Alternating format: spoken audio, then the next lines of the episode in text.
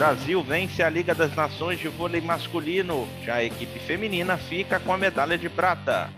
Convocada a seleção feminina de rugby, o Brasil vai em busca da sua primeira medalha no esporte. Mundial de Ginástica Artística em Doha rende sete medalhas ao Brasil.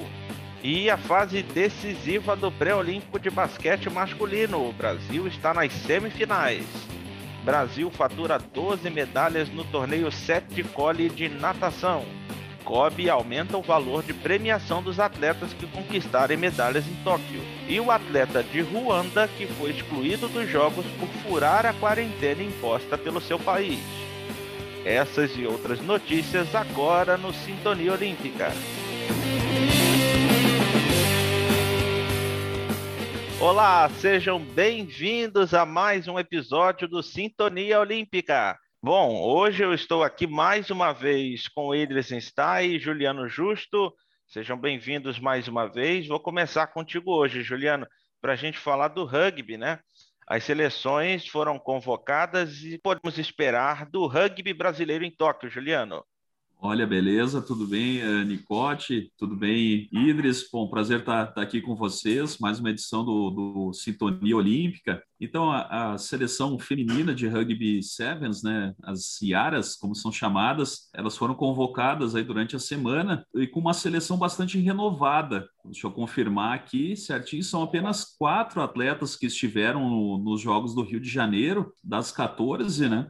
Que vão, vão participar nesses jogos lá de Tóquio. A Aline eh, Scatrucci, a Isadora Cerulo, a Luísa Campos e a Raquel Korman, que é a capitã do time. Então é um time bastante novo aí do técnico inglês, né, de nascimento Will eh, Broderick e ele também é ex-atleta da seleção masculina de, de rugby, né? Então vem com um time bastante novo. Agora, o grande detalhe que a gente tem que ressaltar para o pessoal que está nos acompanhando é que o Brasil caiu numa, numa chave bastante difícil, né? A chave, no, a chave B, grupo B lá do, dos Jogos Olímpicos, é, que tem Canadá, França e Ilhas Fiji junto com o Brasil, né? E são adversários é, contra os quais o Brasil tem um retrospecto que, que não é muito bom. A gente pode falar aqui que o desafio da seleção brasileira vai ser muito grande, já que a gente nunca venceu o Canadá e a seleção, as Iaras, né, nunca é, não, vence, não vencem a França desde 2013. E a Ilhas Fiji é um, é um time também que tem uma tradição legal aí no rugby e o Brasil não consegue uma vitória desde 2015. Então, observando aí alguns, alguns relatos e alguma, alguns, uh, algumas entrevistas do pessoal aí da, da seleção, eles dizem que o grande objetivo é chegar no mínimo até as quartas de final. É difícil, mas é acessível, a gente pode falar, só que o Brasil não pode desperdiçar oportunidades sistema olímpico para ilustrar aí para o nosso público. Passam os dois primeiros de cada grupo e mais os dois melhores uh, terceiros colocados. São três chaves no torneio feminino, né? No grupo A tem Nova Zelândia, que é tipo a seleção dominante aí, em nível mundial, Comitê Olímpico Russo, Grã-Bretanha e Quênia. No grupo B, tem o Canadá, França, Ilhas Fiji e o Brasil. Grupo C, Austrália, Estados Unidos, China e Japão. O torneio vai ser disputado entre os dias 29 e 31 de julho. Uh, Nicote. Ô, Juliano, então a seleção feminina de rugby já está convocada para a disputa dos Jogos Olímpicos. Você tem aí a convocação brasileira? Tem, tem aqui então as, as 14 atletas uh, chamadas pelo técnico Will Broderick, lembrando, né, as quatro que estiveram no Rio de Janeiro, que vão estar também em, Tóquio, a Aline Scatrucci, a Isadora Cerulo, a Luísa Campos e a capitã do time, a Raquel Korman, e além delas tem também a Mari Nicolau, tem a Rafa Zanelato, a Leila Cássia, a Thalia Costa, a Aline Furtado, Marina Fioravante, Bianca Silva, Talita Costa, e interessante que a Talita Costa e a Thalia Costa são irmãs, né? Vão estar juntas lá em, em Tóquio também, um lance bem interessante. Elas são, são maranhenses, né? Jogam no, no Piauí, uma equipe do Piauí. Vão ter a chance, são bem novas aí também, da, da nova geração, vão ter a chance de, de participar lá. É uma história bem legal aí que vai envolver brasileiras e tudo, né? E fechando aqui a, a convocação tem a Este Coimbra e a Gabriela Lima. Lembrando então que o, o, são dez times diferentes que cederam atletas e o Charrua Rugby Clube de Porto Alegre é o time que tem mais representantes. São três, né? A Luísa, a Raquel e a Gabriela. Muito bem, então, Juliana. E parece que o masculino, a seleção masculina de rugby, optou por não participar dos Jogos Olímpicos. Explica pra gente essa confusão aí. É, na verdade, a seleção é, masculina tinha a, última chance, na verdade, de classificação era o pré-olímpico lá de Mônaco, né? E tinha apenas uma vaga no, no naipe masculino, e aí o time acabou, uh, acabou eh, priorizando o qualificatório para a Copa do Mundo, que daí, na verdade, na, na Olimpíada, o rugby é disputado na modalidade Sevens, né? Que é um, um, jogo de dois tempos de sete minutos, com sete atletas de cada. Bom, cada time com sete atletas, e daí a, o qualificatório da Copa do Mundo, de, do que o Brasil vai participar no, no masculino, é de rugby 15, né? Que é, bom, um jogo então de, de dois tempos de 20 minutos, dois tempos de 40 minutos, na verdade, e os dois times têm 15 atletas e aí o Brasil até já começou a caminhada, já fez o primeiro jogo, conseguiu uma vitória importante, aí 29 a 0 contra o Paraguai. E daí tem a sequência toda aí, vai, vai ter agora um triangular nesse mês de julho contra o vencedor de Chile ou Colômbia e vai no outro jogo vai enfrentar o Uruguai e aí desse triangular passam os dois melhores lá para enfrentar os dois melhores da América do Norte e aí tem a sequência toda e lá no final o Brasil pode conseguir essa vaga que seria inédita, né, ser conquistada para a Copa do Mundo da modalidade rugby 15 masculino. É um caminho difícil, né, Nicote? É, tem muito a ser construído ainda pelo rugby brasileiro, mas vamos ficar na torcida aí pelas Iaras que vão em busca de uma primeira possível medalha para a delegação brasileira no rugby feminino nos Jogos Olímpicos de Tóquio.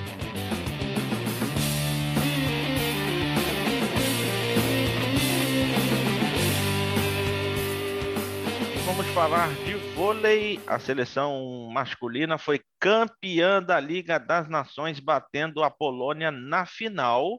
E o Renan Dalzotto já convocou os atletas que vão para Tóquio. E quem sabe tudo de vôlei é o Idris. E aí, como é que tá essa seleção masculina, campeã, bateu o time da Polônia num jogo espetacular do Wallace, né? Exatamente, tá ali só que final do Brasil já desde a semifinal, né? O Brasil mostrou uma aula realmente de, de voleibol, batendo a França por 3 sets a 0, sem chances para os adversários franceses, uma das principais seleções do mundo, junto com Polônia e Brasil, justamente. Então chegou na final Brasil e Polônia, acredito que as duas melhores seleções aí da, do mundo atualmente na, na categoria masculina. E o Brasil também não, te, não tomou muito conhecimento, não, acabou perdendo o primeiro set mas depois virou ali com facilidade. Teve, teve um placar ajustado ali, 25 a 23 no segundo set, mas depois foi 25 a 16 e 25 a 14. Então mostra que o Brasil realmente foi bastante superior. O Wallace marcando 22 pontos, o Leal 17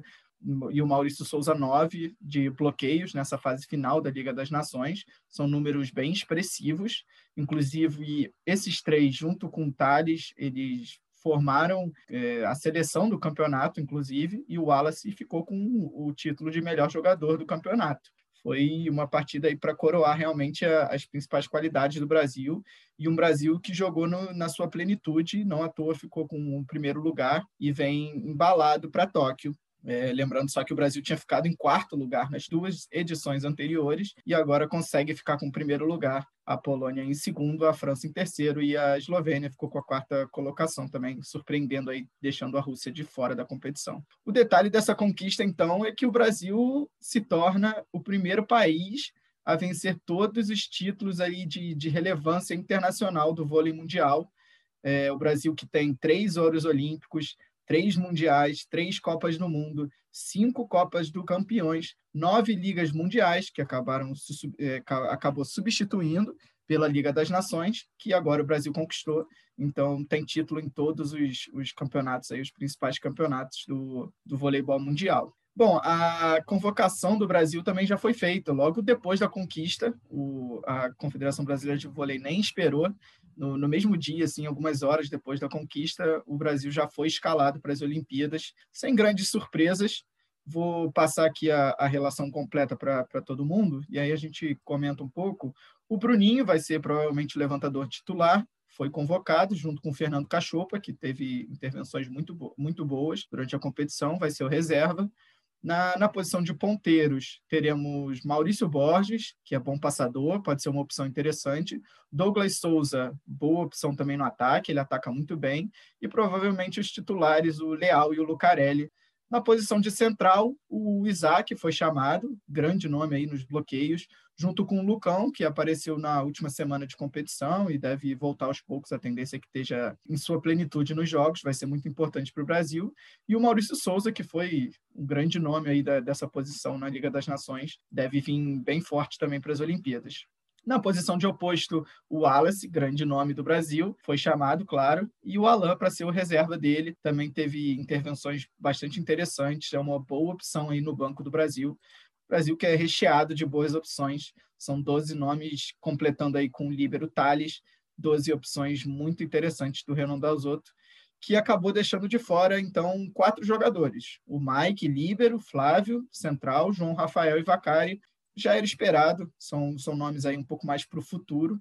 Talvez quem fique mais aí em cima do muro seja a posição de líbero, já que o Thales, apesar de ocupar a seleção da, da do campeonato, ele teve certas críticas é, designadas a ele durante a competição. O Mike é um nome aí bem promissor do voleibol masculino, mas acabou ficando de fora por enquanto.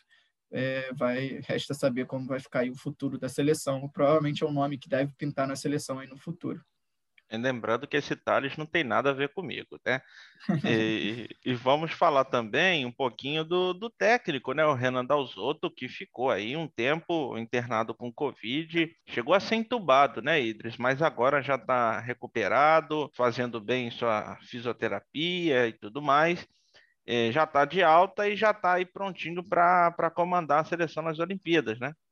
Exatamente, o Renan Dalzotto é o técnico da seleção brasileira, mas não comandou o time na Liga das Nações. Quem comandou foi o Carlos Schwank, já que o Renan Dalzotto teve momentos aí bem difíceis justamente durante o desenrolar da Liga das Nações. Ele estava afastado do time desde o dia 13 de abril, quando foi detectada a Covid realmente, e aí no dia 16, já três dias depois, ele acabou sendo internado no Rio, com pneumonia, um pouco reflexo da Covid, e aí foi uma, uma luta e uma batalha aí bem, bem forte aí para vencer a doença. Ele só teve alta realmente no dia 21 de maio, quase um mês e meio depois dos primeiros sintomas. Passou por intubação, ficou internado bastante tempo, mas ainda bem que ele já está de volta e ele até participou no, na fase final ali de algumas preleções online com a equipe, então já estava voltando aos poucos. Acredito que agora já deve estar 100% recuperado. Não à toa já convocou a seleção e já tem a concentração da seleção já está sendo realizada. Eles se encontraram nesta quinta-feira. Renan Dalzotto já de volta com a equipe, tendo o ambiente já, o contato com os jogadores e se concentrando aí para a disputa dos jogos. Eles que vão passar por duas fases de treinamento até chegar no Japão para a disputa dos jogos. É, desejamos aí então tudo de melhor para o Renan Dalzotto e para a nossa seleção masculina, é claro. Vamos falar então um pouquinho da seleção feminina que ficou com a prata, né? Perdeu para as americanas na decisão, jogo que deu muita raiva do técnico Zé Roberto Guimarães. O Idris estava nesse jogo, o jogo foi transmitido pela Rádio Sintonia Esportiva, que é sempre bom lembrar, é a nossa parceira aqui e o Idris estava nesse jogo, ficou muito pistola com o técnico Zé Roberto Guimarães. Corneta está aberta para você aí, Idris. É, realmente foi um jogo, eu diria, atípico. Atípico do Zé Roberto Guimarães, que é um excelente técnico, uma história longuíssima pela seleção, é o único treinador aí responsável por ganhar medalhas, tanto no masculino como no feminino. Críticas à parte, a gente tem que ressaltar o, a importância do Zé Roberto para o voleibol brasileiro, mas nesse jogo aí, a final contra os Estados Unidos, realmente foi um, foi um jogo atípico. Ele fez escolhas aí bem, bem erradas, eu diria, em momentos errados do jogo. O Brasil que começou bem até a partida, conseguiu virar o primeiro set ali depois de um desafio maluco do Zé Roberto, que salvou o match point dos Estados Unidos. E aí o Brasil, na virada, conseguiu virar e fechar o primeiro set. Mas aí no segundo e no terceiro set ele, ele faz uma inversão de 5-1 ali com a, com a Dani Lynch, que não vinha entrando bem nos jogos e acabou não dando certo na final novamente, por duas oportunidades, nas duas oportunidades acabou não funcionando, e aí os Estados Unidos acabou virando para 2 a 1 e aí no terceiro set foi mais difícil ainda. Detalhe também que o Zé Roberto acabou deixando a Tandara de fora no final de todos os sets da final, é algo que realmente não, não, não consegui entender muito bem qual foi a, o posicionamento ali, o pensamento do, do, Zé Roberto no momento. Bom, o Brasil perdeu de 3 a 1 e agora fica sem o título da Liga das Nações título que fica com os Estados Unidos novamente, é, se tornam tricampeões da competição, e o Brasil tem um quarto lugar em 2018 e agora acumula pela segunda vez consecutiva o segundo lugar da competição. E você estava falando aí da, da Dani Lins, ela realmente passou muita raiva na gente, porque ela errava bastante é, nessa reta final, principalmente, e acabou ficando de fora da convocação do Zé Roberto Guimarães para as Olimpíadas, né? Não só ela, como a Sheila, né, Idris? Exatamente, essa, a, a convocação da seleção foi feita no dia seguinte, é, esperou um pouquinho mais, mas fez uma convocação, eu diria que sensata, um pouco diferente aí das escolhas dadas na final, mas ele mandou muito bem na, na convocação e representa muito bem o fim de um, de um ciclo e um, um, movimento de renovação da seleção brasileira, por mais que tenha nomes experientes aí como Natália, Gabi, é, Carol Gataz, que vai para sua primeira Olimpíada, mas já vai completar 40 anos em Tóquio, mas é um ciclo aí de renovação, já que ele deixa nomes experientes como a Denísia, já participou de Olimpíada, Sheila e a própria Dani Lins ficam de fora, é, são nomes que não foram chamados pelo Zé Roberto, junto com a Maiane, a Lorene e a Nieme. São nomes que ficam de fora da seleção, que só pode convocar 12 jogadoras. Então, eu vou passar aqui a, a convocação completa do Brasil, com nomes bem interessantes aí. Eu acho que tem grande chance de, a, da disputa aí do ouro olímpico, formada por Carol Gataz, Rosa Maria, Macris, Roberta, Gabi, Tandara, Natália, Carol, Fernanda Garay, Ana Cristina, Camila Bright e Ana Beatriz. São nomes interessantes aí em todas as posições, e o detalhe fica justamente para Ana Cristina, que só tinha 17 anos, se eu não me engano, já completou 18, mas vai sendo o nome aí para estar tá no grupo do Brasil, para a disputa dos jogos, para ganhar experiência, pode ser um nome interessante aí para entrar até na posição de oposto. O Brasil que, que chamou a Rosa Maria para essa posição, provavelmente, ou como uma opção também de, de uma quarta ponteira. O Brasil vem bem representado nas posições. Acredito que tem, tem grandes nomes aí para garantir o ouro. É, a Roberta também no lugar da Dani Lins, acho que é uma escolha mais, mais sensata. A Macris deve ser a titular. A Tandara esperamos que consiga ajudar o Brasil. Então são nomes bem interessantes. A Fernanda Garay também. Vamos ver como é que o Brasil se sai aí na disputa do ouro Vamos ver se a gente não tem a China no caminho dessa vez e a gente consegue avançar para as finais da competição. É, vamos ver então aí se o Brasil volta ao topo olímpico, tanto no masculino quanto no feminino, em busca dessa medalha de ouro.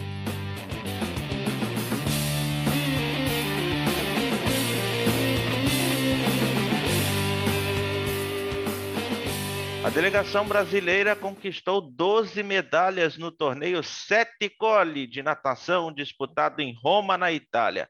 Boa participação do Brasil, hein, Juliana? Traz aí para gente os destaques e os medalhistas brasileiros nesse torneio de natação. É isso aí, Nicote. O Brasil fechou então o, o torneio disputado recentemente lá, na, lá em Roma, né? Na piscina extremamente tradicional lá do, do Fórum Itálico, com 12 medalhas. Na verdade, dessas 12, oito foram conquistadas em provas, é, provas olímpicas, né? Mas, resumindo então, as, as 12 medalhas foram três conquistas de ouro. Entre essas três medalhas de ouro, a gente tem aqui os 50 metros livre do Bruno Fratos, né? que é uma, uma conquista muito legal dele, porque foi a, o melhor tempo da temporada do Bruno Fratos, com 21 segundos e 71 e lembrando que com essa marca ele ficou no nono lugar no ranking mundial da, da, temporada de 2021. E o Bruno Fratos é um cara que, se a gente for colocar assim um possível ranking de, de favoritos, né, para medalhas, ele apareceria em primeiro para mim aqui entre os brasileiros, né? É claro que é uma disputa difícil e tudo, mas ele tem ele tem já duas Olimpíadas na carreira, quase conseguiu uma medalha em Londres. No Rio de Janeiro ele ficou um pouquinho mais abaixo também, mas já chegou em duas finais tem medalhas em mundiais e tudo, e é um cara que vem que vem fazendo uma preparação muito focada, é claro, né, para os Jogos de Tóquio. Nem seria uma surpresa, na verdade, porque ele vem muito bem também. Teve o circuito Mare Nostrum recentemente, que ele foi escolhido como o melhor nadador do circuito lá na Europa, e é um cara que vem conseguindo marcas boas, pode conseguir uma medalha para o Brasil aí. Além dessa desse ouro dele lá nos 50 metros livre, teve a conquista de a medalha de ouro também da Etienne Medeiros, só que é uma prova que não é olímpica, aqui nos 50 metros costa, né?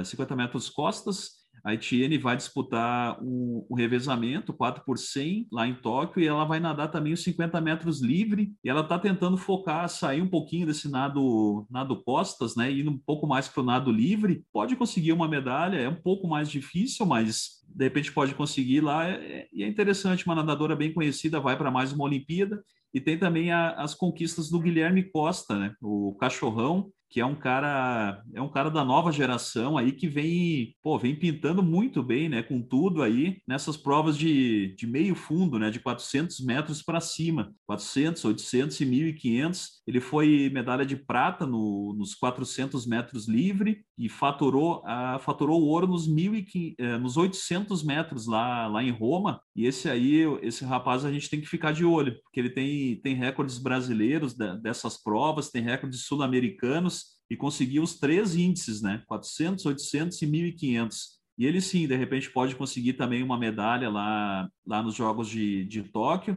Outras, outras conquistas aqui para a gente passar rapidinho. Teve medalha, as medalhas de bronze, na verdade, do Fernando Schaeffer nos 400 livre. A Gabriele Roncato, do Flamengo, também foi bronze nos 200 livre. Outra medalha de prata do Léo de Deus nos 200 borboleta.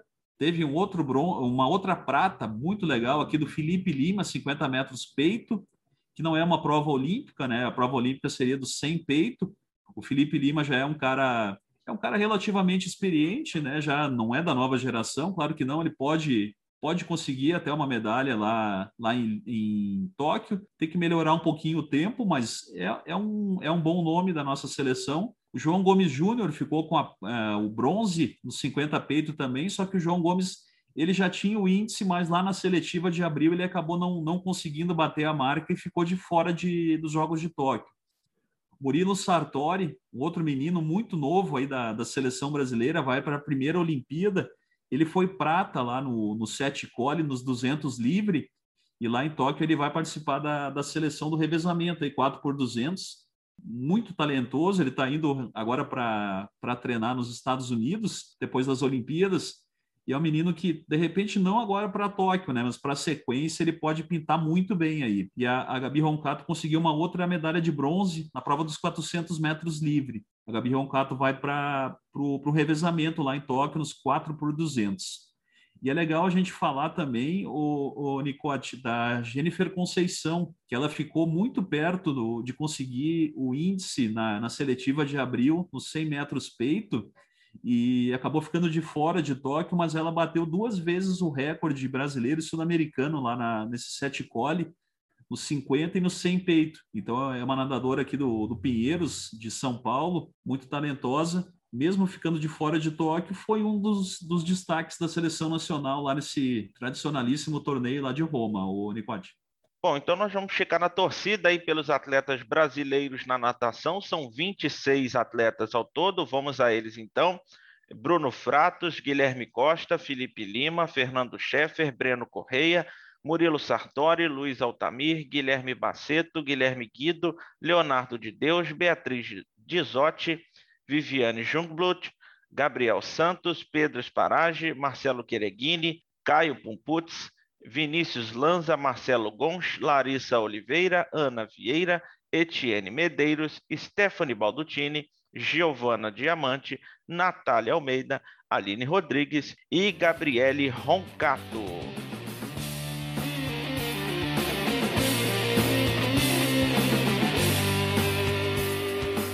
No Mundial de Ginástica Artística, o Brasil levou sete medalhas. Mundial disputado lá em Doha, no Catar. Brasil foi bem, né, Idris? O Brasil teve uma participação bem interessante na competição. Acabou aí com sete medalhas, como você comentou, na Copa do Mundo de Ginástica Artística, um torneio bem importante para os ginastas. o Brasil teve uma participação interessante. Teve um ouro da Rebeca Andrade nas barras assimétricas, uma pontuação expressiva, ela chega bem para as Olimpíadas, a gente vai falar da convocação já já. E o Arthur Zanetti acabou levando a prata na, nas argolas, acabou perdendo para o grego, para o Petrunias, que inclusive garantiu vaga em Tóquio nessa competição ao vencer a, a prova das argolas e vai ser uma disputa interessante com o Arthur Zanetti, já que ele o grego foi foi ouro em, na Rio 2016 e o Zanetti ficando com a prata é justamente o que acontece aí nesse mundial novamente. Vai ser uma disputa interessante, vamos ver se o Zanetti consegue desbancar o grego dessa vez em competições olímpicas. E o Arthur Nori também acabou ficando com a prata na barra fixa, também nome interessante do Brasil, vai estar presente em Tóquio, a gente já vai falar sobre isso. Bom, na parte do bronze, o Caio Souza acabou levando o bronze nas barras paralelas, é, ótima competição dele também.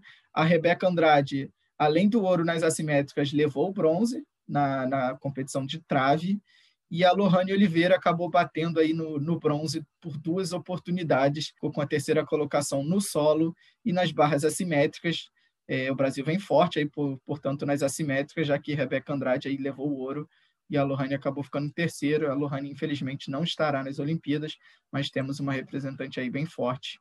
Bom, o detalhe justamente da Lohane Oliveira é que ela criou um movimento novo. O, o espectador aí provavelmente vai, vai se lembrar da Daiane dos Santos. Ela criou o movimento do duplo twist carpado, um nome aí batizado pela Daiane dos Santos, e a Lohane Oliveira aí nessa competição no Mundial de, de Ginástica Artística acabou fazendo um duplo twist carpado com meia volta, um movimento aí que não tinha sido realizado por nenhum atleta até o momento, e ela vai poder dar nome a esse movimento, vamos ver como que ela vai chamar, pelo menos aí um, um fato aí histórico, digamos, para a ginástica brasileira. E o destaque negativo acabou ficando pela Flávia Saraiva, outro nome também em Tóquio, mas que acabou indo mal. Ela chegou para disputar as finais no solo, mas acabou ficando mal na, na, na disputa, ficou em penúltima somente. Mas a gente entende, ela estava voltando de lesão no tornozelo e já está classificada para Tóquio, então não tinha muito, muita pressão em cima dela. Foi importante a participação para ganhar ritmo e com certeza agora ela vai, vai treinar bastante para chegar bem forte na disputa do, dos Jogos Olímpicos. Bom, a seleção brasileira de ginástica divulgou na última quarta-feira é, os convocados do masculino e do feminino para os Jogos Olímpicos de Tóquio.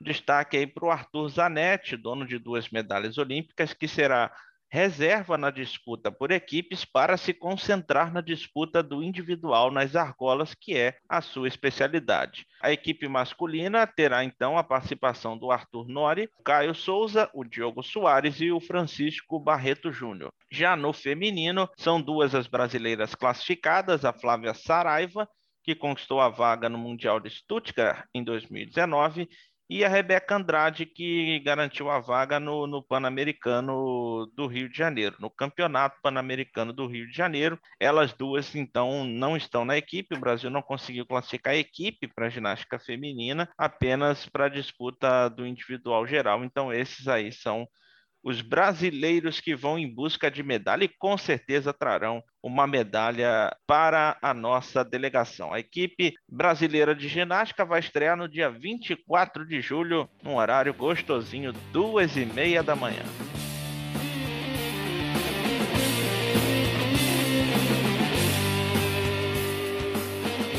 Bom, então agora vamos falar do pré-olímpico de basquete masculino. A seleção brasileira venceu seus dois primeiros jogos contra a Tunísia e Croácia, os donos da casa, né? O pré-olímpico é disputado em Split, na Croácia.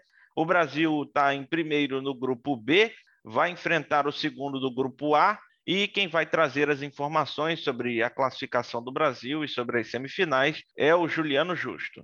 A seleção brasileira de basquete não teve dificuldades para vencer os dois jogos da fase classificatória do pré-olímpico da modalidade que está sendo disputado em Split, na Croácia.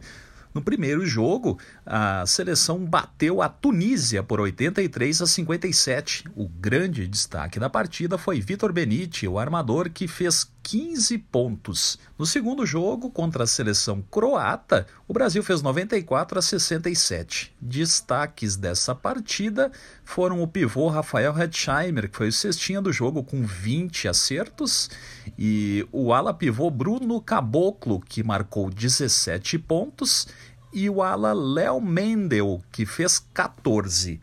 Agora, na próxima etapa, com a combinação de resultados, o Brasil terá pela frente o México e na outra semifinal, a Alemanha e Croácia vão se enfrentar. O jogo do Brasil vai ser realizado no sábado, às sete e meia da manhã, e o jogo da Alemanha contra a Croácia vai acontecer às 11 horas no horário de Brasília. A grande final acontece no domingo, dia 4. Bom, lembrando sempre que somente a seleção vencedora do pré-olímpico, né, quem vencer o pré-olímpico de basquete, vai garantir uma vaga nas Olimpíadas de Tóquio 2020. E a seleção brasileira de basquete feminino, é sempre bom lembrar, infelizmente ficou de fora, não conseguiu aí a sua classificação para Tóquio.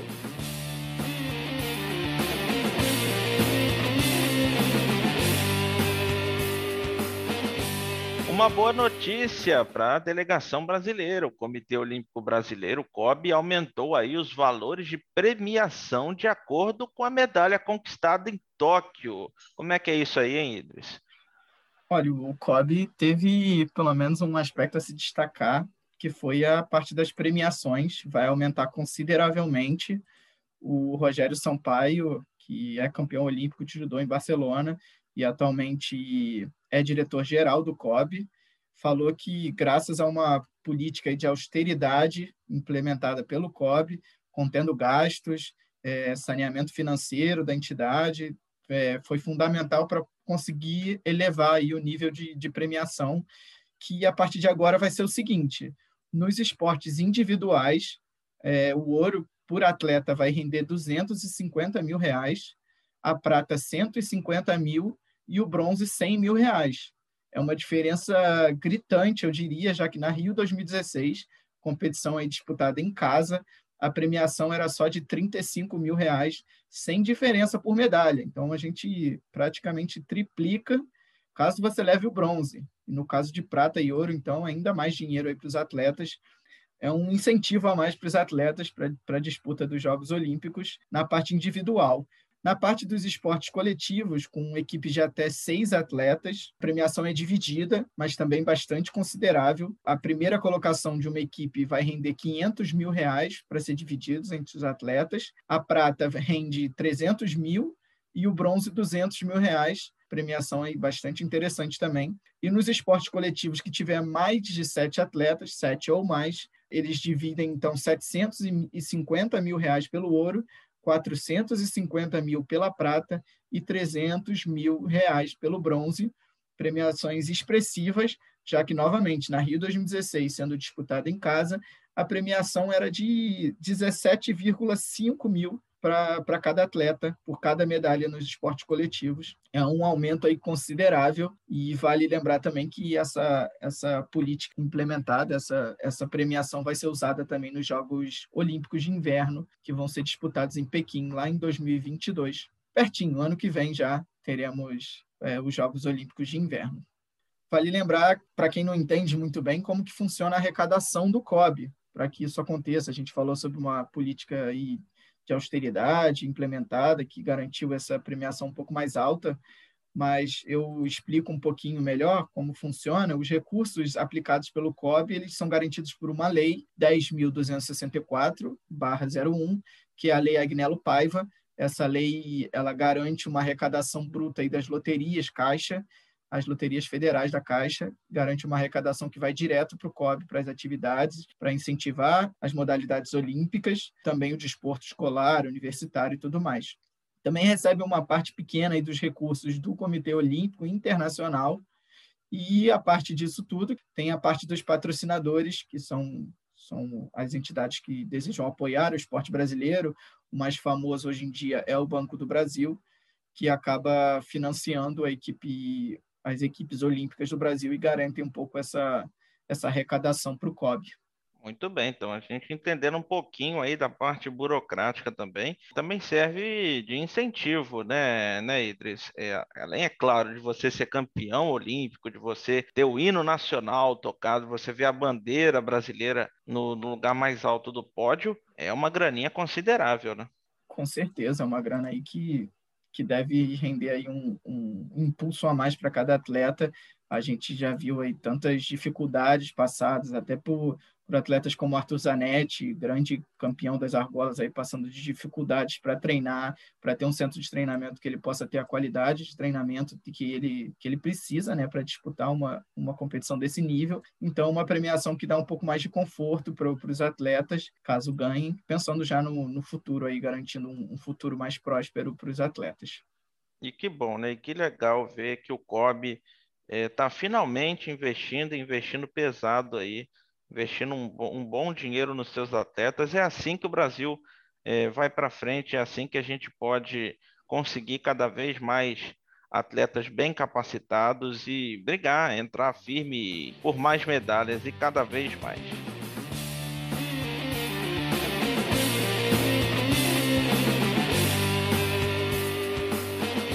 Bom, tivemos aí uma notícia recente, né, de um atleta da delegação de Ruanda que foi expulso dos Jogos Olímpicos após violar as regras da Covid-19. Né? O país que tem apenas oito atletas classificados para Tóquio teve uma baixa e o maratonista Ferencen Murritira foi expulso após violar os protocolos contra a propagação da Covid-19.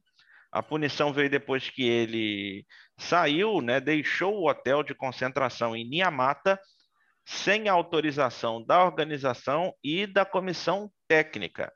A comissão de Tóquio está deixando aí como um exemplo do que, que ela vai fazer em caso de outros espertinhos que fujam e burlem aí as regras impostas pelo Comitê Olímpico. A gente tem visto aí é, já alguns casos de, de Covid, inclusive foi encontrado lá a variante Delta da Covid lá em Tóquio, em uma delegação, e há ainda uma tensão muito grande sobre a população japonesa para a realização dos jogos. Eu queria ouvir vocês, o que, que vocês estão enxergando aí, se, se o COI está agindo corretamente, e, e, qual é a expectativa de vocês sobre essa pandemia, né? A Covid solta aí ainda pelo mundo e uma Olimpíada rolando lá em Tóquio. Vou começar com você, Idris.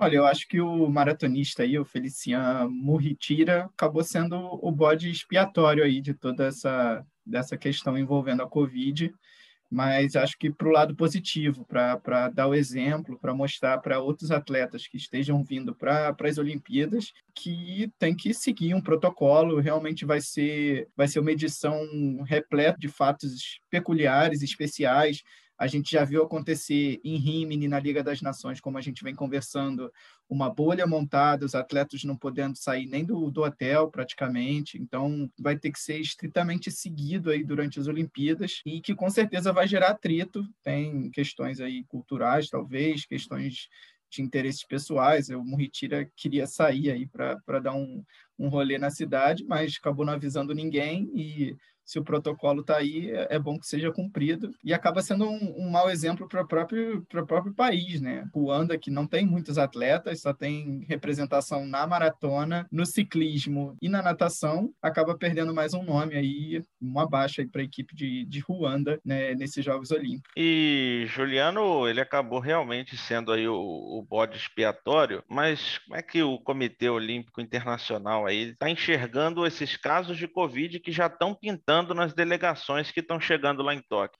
É, eu acho importante a gente falar, Nicote e Idris, que que esses casos não estão acontecendo somente nas delegações, né? Pode observar pela internet e tudo que lá em Tóquio, esse, esse final aí do mês de, de junho, foi observado um, um aumento aí do, do, número de casos, né? Os últimos dias de junho é, observaram, tiveram o, o maior número de casos dentro desse mês todo e até no, no final ali de maio, então vem numa crescente, aí o, o, os casos de Covid estão numa crescente e isso uh, acabou levando o comitê organizador dos jogos a a adotar até algumas medidas mais rígidas aí, principalmente na chegada do pessoal, né, das delegações lá, na, lá em Tóquio, isso tanto da Olimpíada quanto da Paralimpíada, né? A grande ideia do pessoal lá é, é aquela questão, né, de tentar isolar e testar todo mundo na, na, chegada lá ao Japão. E se alguém tiver, lógico, resultado positivo vai ser vai ser isolado já antes mesmo da, do encaminhamento da, da desse pessoal todo até até os, os respectivos hotéis. E isso tudo foi pensado foi bolado, né, esse, esse projeto todo, justamente por causa da, da questão aí da, do pessoal de Uganda. É importante a gente falar esse cuidado, né? A gente tem exemplos positivos, que nem o Idris falou lá da, da bolha de, de Rimini, da, da, da, Liga das Nações de Vôlei, tanto no, no, tipo, nos dois naipes, né, no masculino e feminino, os torneios aconteceram lá e a gente não observou nenhum caso de Covid, foi um número expressivo de pessoas, eles ficaram reunidos lá durante que, mais de um mês, sem nenhum caso, a gente teve também o, a, a bolha da, da NBA, claro, nos Estados Unidos lá, mas um país desenvolvido como o Japão, né, que também não, praticamente não teve nenhum caso de, de Covid ou, ou, poucos casos. Eu acho que é uma questão também que envolve os dois lados, né? Rimini na Itália, NBA, é uma questão que funcionou por proatividade de ambas as partes. Um, um protocolo rígido da, das organizadores, mas também é, seguindo a risca os atletas também, não saindo do hotel, não, não se aventurando assim para disseminar qualquer possibilidade da doença e tudo mais. Isso foi um exemplo na, no vôlei e acabou não sendo seguido, por exemplo, aqui agora com, com um atleta da Ruanda. Então, acho que parte dos dois lados também, né? Ah, sem dúvida, sem dúvida. É, tem que o pessoal tem que respeitar, né? Isso foi observado plenamente lá na, no torneio de vôlei, né?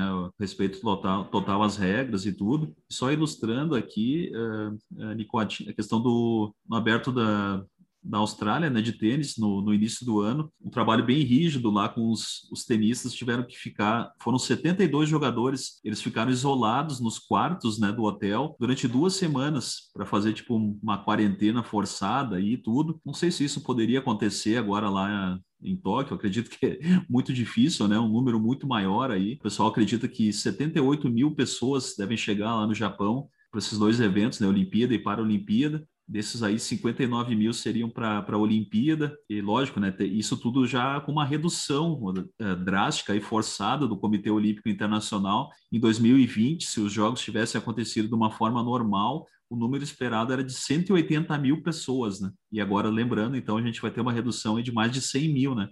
Chegando a um total esperado de 78 mil pessoas. Então, tentando se adequar aí para fazer os jogos acontecerem. Né? Isso já gerou certo atrito até para a COB e para as modalidades brasileiras. A gente viu há pouco tempo o caso do Gabriel Medina, que pela modalidade do surf acaba sendo reduzido a apenas uma pessoa. O Medina pode chamar apenas uma pessoa para acompanhá-lo na competição e ele optou pela estava optando pelo menos pela esposa dele com qual ele é casado desde 2020 e tudo mais. Estava optando pela esposa e, e deixar o, o, atual treinador dele inclusive o, um australiano lá o Andy King é, não sendo escolhido para acompanhá-lo na viagem. Ele escolhendo a esposa é algo que também reflexo dessa dessa posição do das Olimpíadas de Tóquio. Acho que é a Yasmin Brunet né? isso é, é, é aquela união, né? A gente tem que contar com o protocolo que foi estabelecido pelo COI, que teve tempo para se preparar, né? É, aquilo que a gente falou no episódio passado, diferente de outras competições, como a Copa América, que foi jogada aqui para dentro do Brasil e não tivemos tempo nenhum de preparar um protocolo decente para a realização desse evento. Os Jogos Olímpicos tiveram um ano para se preparar, é, foi adiado em um ano, né? O nome do evento é Tóquio 2020, porque eles quiseram manter a marca Tóquio 2020, mas o evento é em 2021 por conta da pandemia de Covid-19. Então, é uma colaboração entre os comitês olímpicos, entre o Comitê Olímpico Internacional e, claro, entre os atletas e as delegações que precisam se cuidar, que precisam se precaver e aí a, o Comitê Olímpico já deixa bem claro o tipo de atitude que vai tomar com aquelas pessoas que furarem a quarentena imposta. O Comitê Olímpico já deixou aí então o seu recado.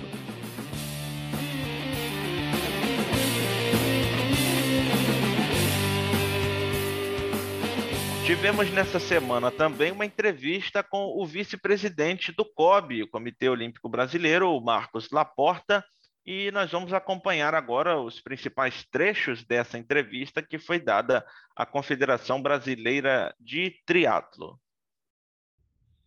A gente está tá muito otimista, Bia. A gente acredita que a gente vai ter um resultado muito próximo do que foram os Jogos Olímpicos do Rio, que é o nosso recorde de medalhas em, em jogos, e se com chances da gente superar esse resultado, né?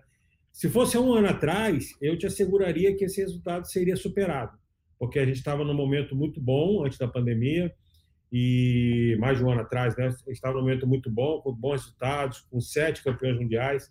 Então a gente teria realmente uma tinha uma previsão de muito muito boa de que a gente bateria realmente esse esse recorde de medalhas, né? Com o advento da pandemia, a gente perdeu um pouquinho esse referencial, né? A gente tem poucas competições, competições agora na reta final que estão voltando com tudo, mas a gente perdeu um pouquinho dessa, dessa referência. Mas tem algumas modalidades que a gente acredita muito que tem mais chance de medalha.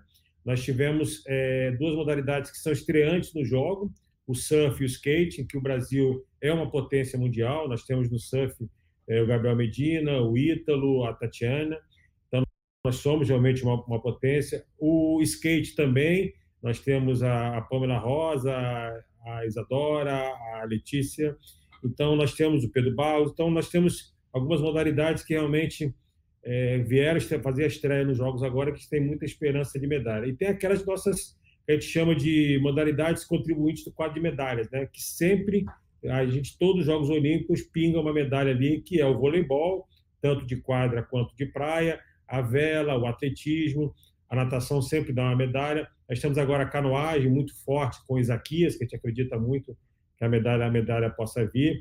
E tem algumas modalidades que a gente tem chance de, pela primeira vez, fazer é, um resultado, né? que é uma medalha nos Jogos, né? que é a esgrima, que nunca, nunca teve uma medalha. Nós temos hoje a Nathalie, que foi campeã mundial em, em 2019, então pode a gente trazer pela primeira vez a medalha. E essas modalidades que eu citei, que são as modalidades estreantes, o surf e, e, o skate. E não posso deixar de citar também, obviamente, o boxe. Né? Nós temos aí a nossa Beatriz Ferreira, campeã mundial, predilha do ranking, e no masculino também temos o Herbert. A gente tem muita, muita esperança de que a gente vai comemorar bastante medalhas em Tóquio. É, ficou muito satisfeito com, com a classificação dos três atletas. Né? Não era exatamente o objetivo é, da confederação quando a gente é, quando a gente assumiu a confederação, eu cheguei a ser o presidente da confederação lá em 2017, o nosso objetivo era classificar quatro atletas, que era exatamente para a gente poder compor a equipe do relay. E essa classificação só não veio, eu não tenho dúvidas em assegurar isso, porque infelizmente agora na reta final, quando foi a qualificação do, do relay, a Luísa teve uma lesão, não pôde, não pôde competir, nós tivemos um problema na prova, como todo mundo soube, é, com a roupa, com o material do, do Miguel. E isso impediu a classificação do segundo homem. Eu não tenho dúvidas que nós chegaríamos com, os quatro lá representando, o que seria, que seria muito bom. Mas, infelizmente, é, não aconteceu. Mas os três que estão indo, tanto a Vitória quanto a Luísa, no feminino, e o, e o, Messias, eles mostraram ao longo desse ciclo uma, é, um trabalho muito, muito sólido, né? muita, muita regularidade. Então, alguns resultados, é, particularmente é, em Copas do Mundo e também alguns resultados interessantes em WTS ou também no evento qualificatório, no evento teste lá de Tóquio, é, nos dá uma, uma tranquilidade muito grande que vão fazer uma grande prova. A gente fizer um, um histórico da nossa, da nossa participação brasileira lá desde, desde 2000, né? É, e até coloquei aqui atrás o, o quadrinho de Sydney 2000 para representar a estreia do triatlo nos Jogos Olímpicos, né? Então, lá nós começamos com seis atletas, lá em 2000, três homens e três mulheres. Em 2004, repetiu-se esse resultado, três homens e três mulheres. E aí, a partir, algum, às vezes, as pessoas fazem algumas críticas que houve um, um decréscimo de resultado de 2004 para 2008, porque de, de, seis atletas nós levamos apenas três em 2008. É, mas o que as pessoas não, não, não sabem ou não falam é que o sistema de classificação de 2000 e 2004 era diferente do sistema de classificação de 2008 e 2012. Então, é, em 2000 e 2004 era um sistema de classificação em que você contava as provas, as copas continentais, as copas pan-americanas. Então, é, a gente tem um nível competitivo do Brasil muito mais elevado do que os países aqui da América, então a gente conseguia bons resultados nesse ciclo 2000 2004. E aí, a partir de 2004, para a classificação a Pequim, essas provas passaram a não contar. Então, a gente passou a competir diretamente com os europeus. E aí, em 2008, é, a gente dividiu pela metade, foram apenas três atletas, foram dois no masculino e um no feminino. Em 2012, repetiu-se o número, e aí a gente entendeu que precisava se adaptar ao calendário europeu. Porque se as provas aconteciam na maior parte na Europa, a gente precisava se adequar àquele calendário. E foi isso que é importante você ter feito o projeto Rio Maior. O triatlo está treinando em Rio Maior e não é pela é, não só pela qualidade de treino em Rio Maior, mas também pela possibilidade de estar competindo constantemente na Europa. E você sabe que você competindo com os melhores, o teu nível, a tendência é você melhorar. Então esse foi o projeto. E aí em 2000, eh, fizemos esse trabalho, em 2016 tivemos dois e agora retomamos três. Entendeu? Eu acho que essa geração que está vindo agora é uma geração nova. A gente brinca, né? Até que a Luísa é idosa, né? Mas a Luísa tem só 26 anos, 27 anos. Então ela tem mais um ciclo ainda pela frente. E tanto a Vitória quanto o Messias são mais novos. Temos vendo o Miguel aí, que vem muito forte. Infelizmente, se tivesse mais um ano, talvez o Miguel estivesse nos jogos. É, tem a Jennifer, tem as outras meninas que vêm mais novas, então a gente está num, num processo de classificação, um processo de evolução muito grande. Então a gente, esses três, esses três atletas que estão indo agora, estão indo com possibilidade de um bom resultado. A Bia falou muito bem. É, eu não citei o, o triato ali, mas quem sabe o triato não pode surpreender, dependendo do cenário da prova. Você pode. É, é cabe lembrar que na, no evento teste a Vitória foi quarta colocada. Então, é, dá para você, é, dependendo do cenário, você ter um bom resultado. No Campeonato Mundial em, em Lausanne também tivemos tanta vitória quanto a Luísa entre as 20 primeiras. Então, você tem uma proporção de ter uma possibilidade de ter um, um bom resultado. Então, eu acho que a gente está confiante, as meninas estão trabalhando, o Messias também, e a gente está muito confiante num resultado e eu não tenho dúvida de afirmar que, se não foi agora em Tóquio, mas em Paris, a gente terá quatro atletas, com certeza, no mínimo, representando o triatlo lá em, nos Jogos. Bom, você já ouviu aí, então, os principais trechos da entrevista com o Marcos Laporta, e eu vou chamar o Juliano para comentar é, o que, que ele achou aí da entrevista com o vice-presidente do COB, o que, que ele está enxergando da, da atual gestão também do Comitê Olímpico Brasileiro, hein, Juliano?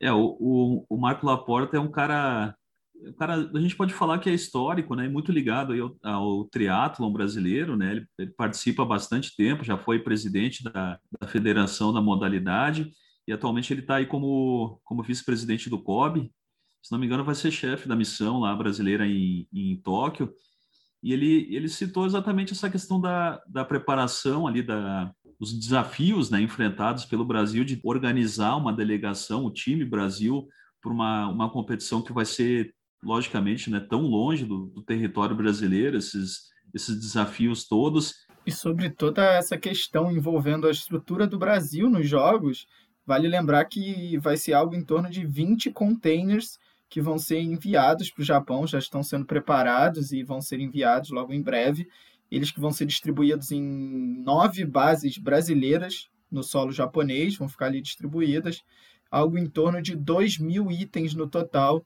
que daí também algo em torno de 20 toneladas de material enviados para Tóquio pela delegação do Brasil e o Brasil levando uma delegação, delegação recorde, né? Recorde numa Olimpíada fora do território nacional, né? Lógico, tirando os Jogos do Rio de Janeiro, que aí várias modalidades já tinham classificação uh, direta. E eu acho que isso é muito legal também de da gente falar que, apesar de todos os problemas e, bom, as, as questões enfrentadas, o Brasil conseguiu levar uma, ainda tem várias seleções aí eh, pré-olímpicos rolando e tudo, mas até o momento o Brasil já tem uma uma quantidade muito legal, aí, em torno de que, 280 atletas.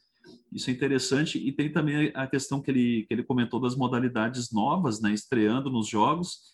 E aí o Brasil pode conseguir, de repente, até repetir o desempenho que aconteceu no Rio de Janeiro, ou seria o grande desafio, né, superar uh, o número de medalhas conquistadas aqui no Rio. E aí a gente tem que citar o surf, o skate, que o Brasil entra como favorito para conquistar aí, não sei se todas, mas um número razoável de medalhas. E é legal daí da gente citar, é, detalhar essa questão do triatlon, né? Que, que é a modalidade, claro que ele tem uma ligação maior.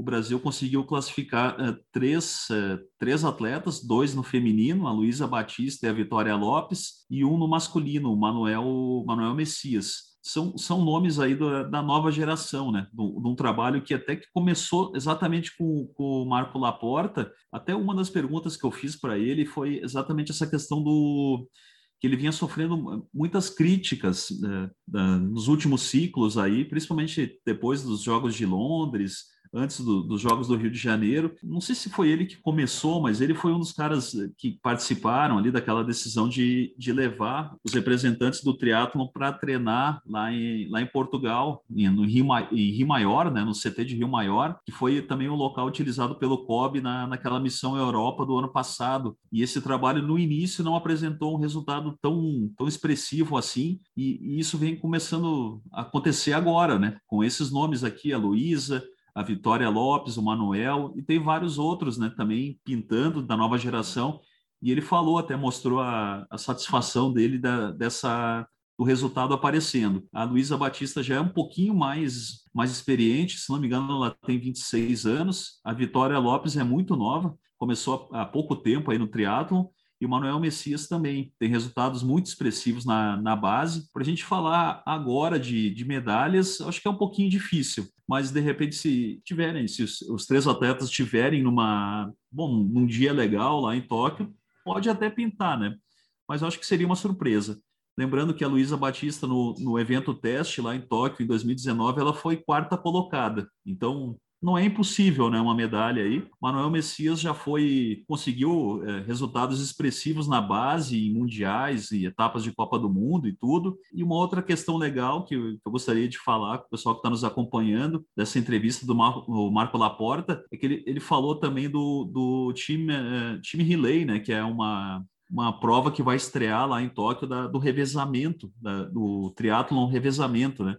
Que o Brasil participou da, do pré-olímpico lá em Lisboa recentemente e acabou ficando de fora por um probleminha na, na roupa, né, na, na transição entre a prova da, da natação para o ciclismo do Miguel Hidalgo. É uma prova nova, o Brasil tem, tem nomes interessantes também para uma sequência aí, e ele lamentou, né? Eu também lamento essa prova, porque o Brasil é bicampeão pan-americano, poderia conseguir fazer um papel legal lá, mas por causa dessa questão, o Brasil acabou sendo eliminado lá no pré-olímpico de, de Lisboa. Mas é uma prova interessante, pode surpreender, que nem eu falei, e é legal a gente ficar de olho, né? O Nicote e Idris.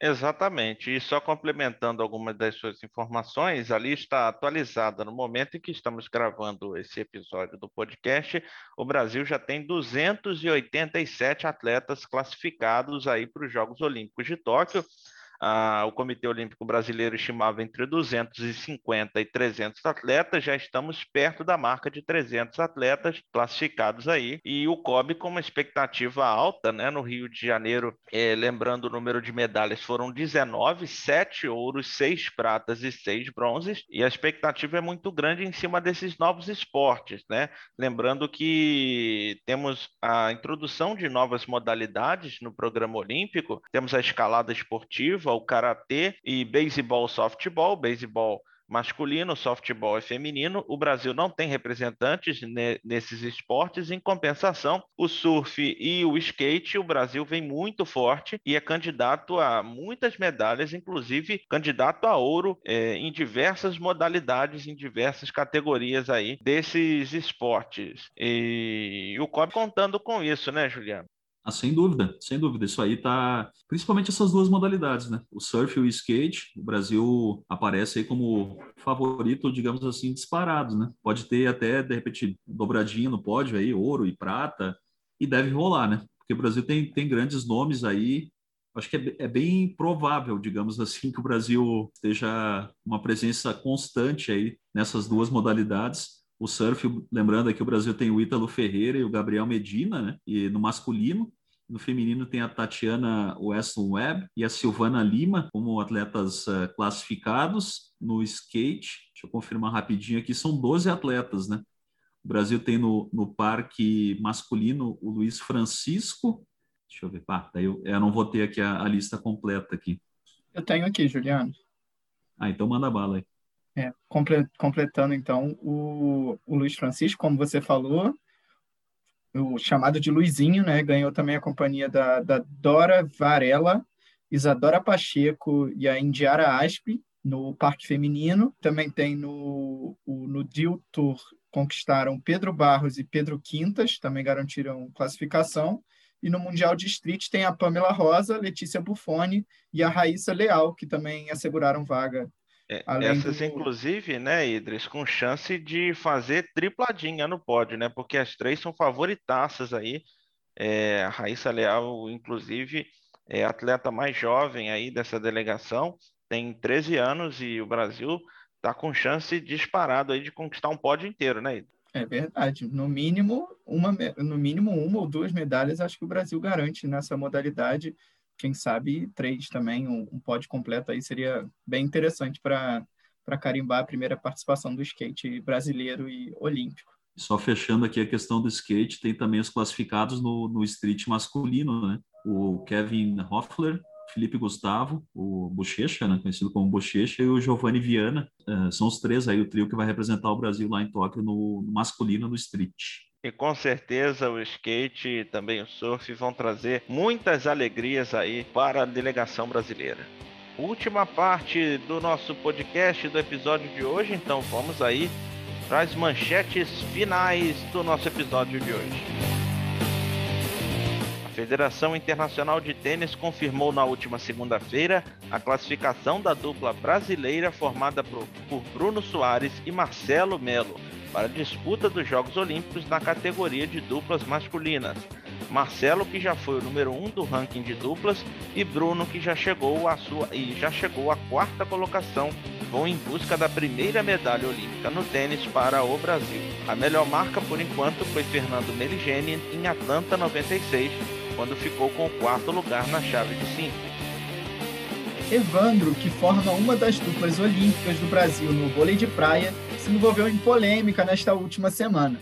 Isso porque, sete dias depois de conquistar a etapa da URCA no Circuito Nacional de Vôlei de Praia, competição que inclusive marcou a volta do parceiro Bruno de forma efetiva depois de 13 dias internado por complicações da Covid, Evandro foi flagrado em uma festa com aglomeração e sem máscara.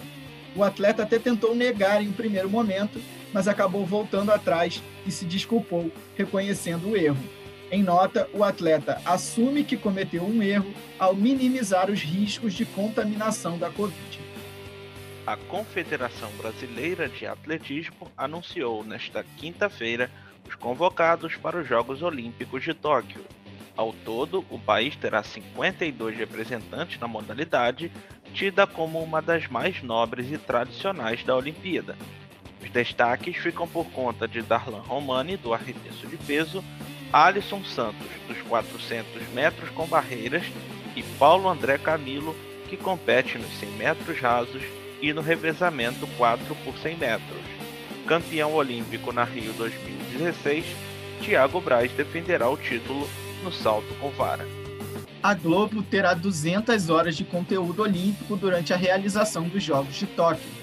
A detentora dos direitos de transmissão na TV aberta, TV fechada e internet contará com transmissões e programas entre as 10h30 da noite e 11 horas da manhã do dia seguinte. Programas como Profissão Repórter, Conversa com Bial e Mais Você não devem ir ao ar entre os dias 23 de julho e 8 de agosto. O Jornal da Globo, Hora 1 e Bom Dia Brasil, além dos noticiários locais, terão duração a depender da tabela de jogos e transmissões de eventos com brasileiros. Ao todo, serão 50 profissionais enviados para o Japão. A lista contém apenas repórteres e produtores. Narradores e comentaristas trabalharão do Brasil em um grande espaço montado nos estúdios Globo. O Band Esportes, canal por assinatura da Bandeirantes, também vai transmitir os Jogos Olímpicos de Tóquio. A emissora, que tem os jogos sublicenciados da Rede Globo, promete programação ao vivo durante as 24 horas do dia. com os eventos ao vivo durante a madrugada no horário brasileiro e com os programas especiais durante o dia. O canal terá sinal aberto das operadoras de TV por assinatura durante a realização da Olimpíada.